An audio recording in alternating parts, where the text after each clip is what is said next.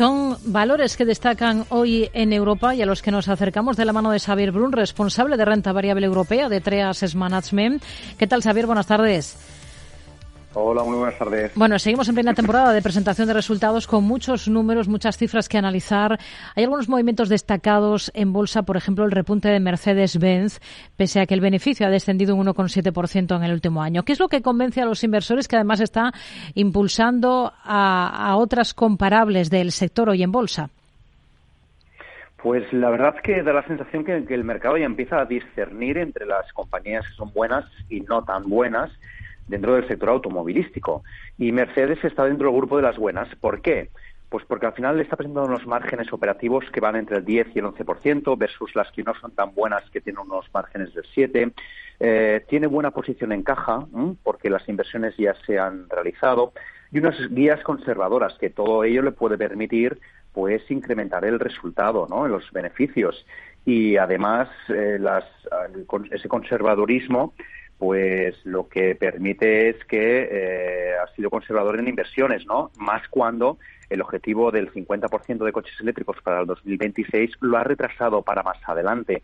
Pues, ¿qué va a hacer con ese dinero que le sobra? Pues recompra de acciones. Y es lo que ha presentado, 3.000 millones de euros más de los 4.000 millones que ya tenía en marcha. De tal forma que esos 3.000 millones equivale al 5% de la capitalización justo, lo que sube hoy día en el mercado. Hmm. Hoy Infinio también está impulsado, está repuntando en torno al 2,5%, se deja arrastrar un poco por ese efecto envidia que está imparable. En Europa, ¿con, ¿con, qué compañía se podría uno beneficiar de este efecto envidia y del impulso de la inteligencia artificial? Uf, pues la verdad es que hay, hay varias, ¿no? En especial en Europa lo que tenemos son las empresas que hacen las máquinas para poder hacer los chips.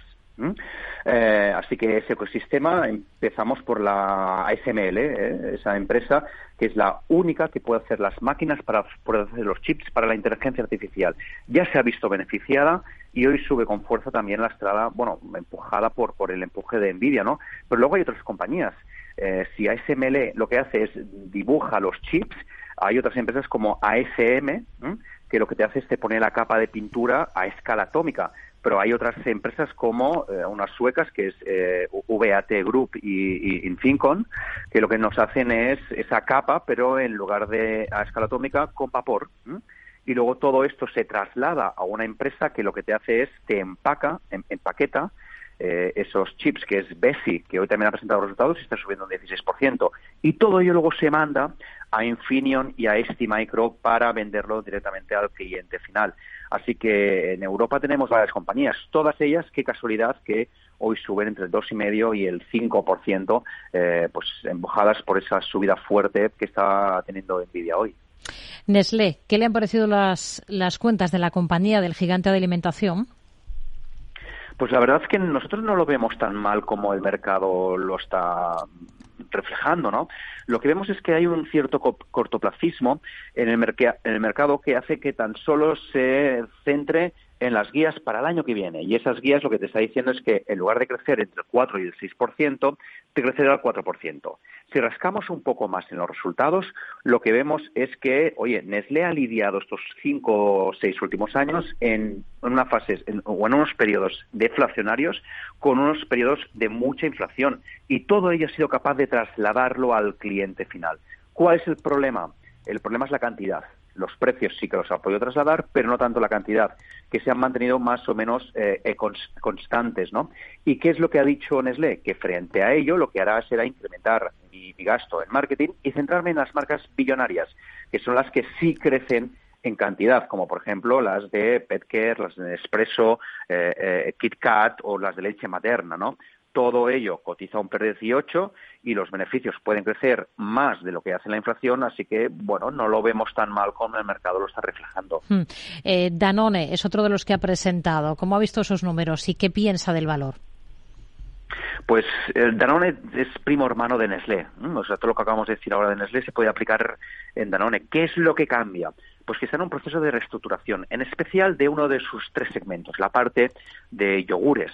Eh, la parte de yogures, pues al final los crecimientos de volúmenes no han sido tal, han sido de crecimientos y lo centralizaron muchísimo en, en ese segmento y está habiendo una reestructuración. Y parece ser que esa reestructuración justamente ahora está dando sus frutos con incrementos de la cantidad lo que hemos de ver es que, oye, pues si esos incrementos de cantidad es una flor o realmente eh, es, un, es, un florecer, ¿no? Hmm. De tal forma que veremos si es un punto o no de inflexión. Hmm. Bueno, hemos tenido más resultados, eh, por ejemplo, de Engie, energética francesa, de Lois, eh, sector financiero Reino Unido, de la firma de publicidad WPP, de AXA, la aseguradora. ¿Con cuál de todas estas o del resto que no hemos mencionado, que pero sí que han presentado, dónde ha visto más interés, dónde hay algo que le ha sorprendido para bien o para mal? Mira, a nosotros, hay, a pesar de no tener compañías en la cartera, mira, miramos sus resultados. Y una de ellas es la agencia de publicidad eh, WPP, porque al final te está dando mucha información de lo que puede ocurrir en otros mercados. Eh, BWPP lo que te está diciendo es que, oye, que eh, esa agencia de publicidad pues está lastrada por los resultados de Estados Unidos. Entonces, si está lastrada por Estados Unidos, me está diciendo que el consumo en Estados Unidos no está tan bien. Así que esa doble lectura es lo que intentamos rescatar en, resultados como el de la agencia de publicidad.